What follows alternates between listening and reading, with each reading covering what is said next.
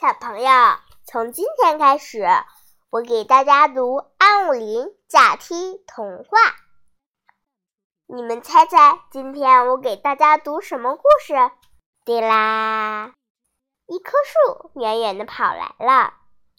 五月，田野上黄澄澄的麦子被收走了，紫灿灿的木萱花开了。木萱花一开，天空下面到处都飘散着开心的笑声。走啊，走啊！小鸟叫着，小鸟喊着，小鸟笑着。天上飞的鸟儿，地上跑动的动物，每一个都知道。一年一度的歌舞表演就要开始了，他们都向这一片无边无际的木轩地跑来。木轩地是他们的聚集，木轩地是他们的目的地。一年一度的歌舞表演就在这儿举行，在水里的鱼儿就没那么幸运了。它们离不开水，也不能跑那么远的路。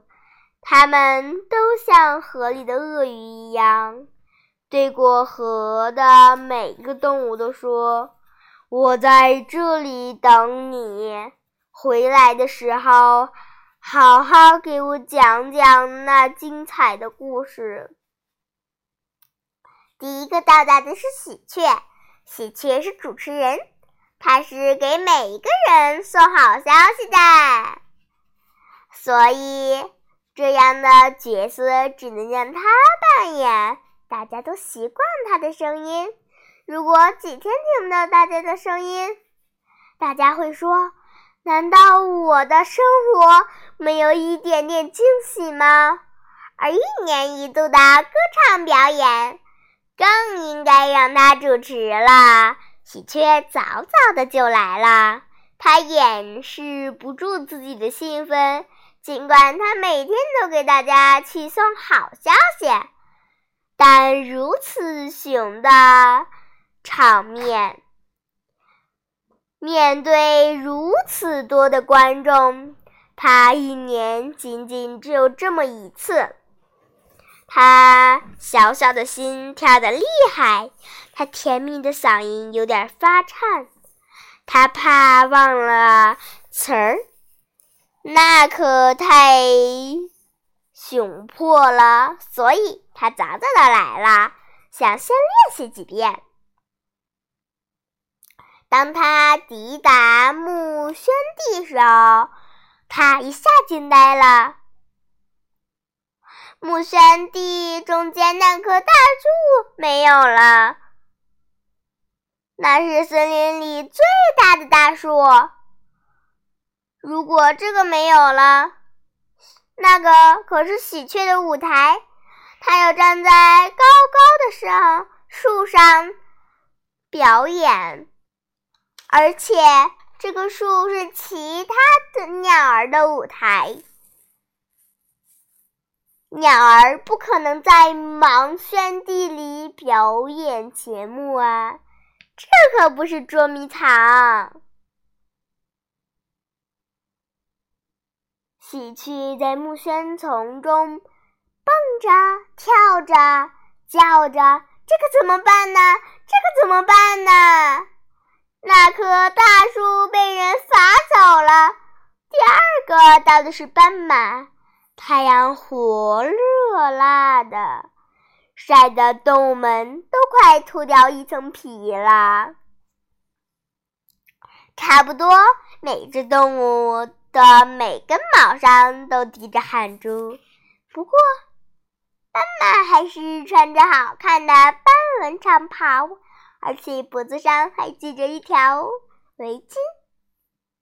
他看见喜鹊在木轩地里蹦蹦跳跳，口中还念着词，好奇的问：“你是在这里背诵台词吗？”喜鹊说：“哪里呀？你看，大树没有了，我在哪里主持演出呀？”斑马抬起头呀，是啊，年的大树不见了，原野除了盛开的木萱花外，什么树都没有了。斑马也急得大喊：“怎么办？怎么办？”第三个到的是老虎，老虎是个急脾气。一听说这个事，马上急得大声抱怨，他的胡子都在发抖。老虎大声喊道：“是谁伐走了我们的树？我知道，非把它吃掉不可！”老虎抱怨声太大了，很远很远的地方可以听到。那些奔跑的路上的动物们。因为演出已经开始了，天上的鸟儿，地上的动物，都飞得向木轩地赶来了。跑在最后是胖乎乎的大象，它浑身是汗，尽管它跑起来不算慢，因为太热了，所以它一边跑一边想：要是有一把伞就好了。跑过一片泡桐树林，他突然想了个好办法。这泡桐树的树叶很宽，做伞是好不过的了。于是他鼻子一卷，一棵很大的泡桐树就被连根的拔了起来。不错，太阳晒不着了。真凉爽！大象飞快地跑来了。远远的木轩地的鸟儿、动物们就看着一棵大树向着跑来的，兴奋地喊：“树跑来了！树跑来了！我们可以演出了！”最高兴的还是喜鹊。它从地上飞向空中，又向那棵大树飞去。大象没有看到喜鹊，喜鹊却看到了大象。喜鹊落在大树的树枝上，谢谢你，大象，你来的太及时了。大象说：“是吗？”喜鹊，演出开始了吗？我是不是来晚了呀？喜鹊说：“没有啊，就等着你和你的树啦。”斑马说：“大象大哥，你跑累了吧？快把树放下。”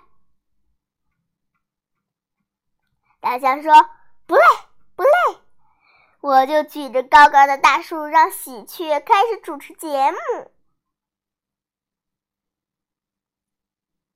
喜鹊用甜美的声音宣布：“第一个上节目的是鸟儿们的舞蹈，百鸟朝凤。鸟儿们在树上舞蹈，大象呢忍不住也开始摇晃起来。它是在给鸟儿们伴舞。不过那些鸟儿可吓坏了，世界上还没有一只鸟儿在跑来跑去的大树上。”跳舞，远远到他们路过木轩地时候，就可以看见一棵树在木轩地正走来走去，一会儿跑，一会儿慢，一会儿快，谁都想不到。那里正在进行一年一度的歌舞表演大会，而表演的都是天上飞的鸟儿和地上跑的动物。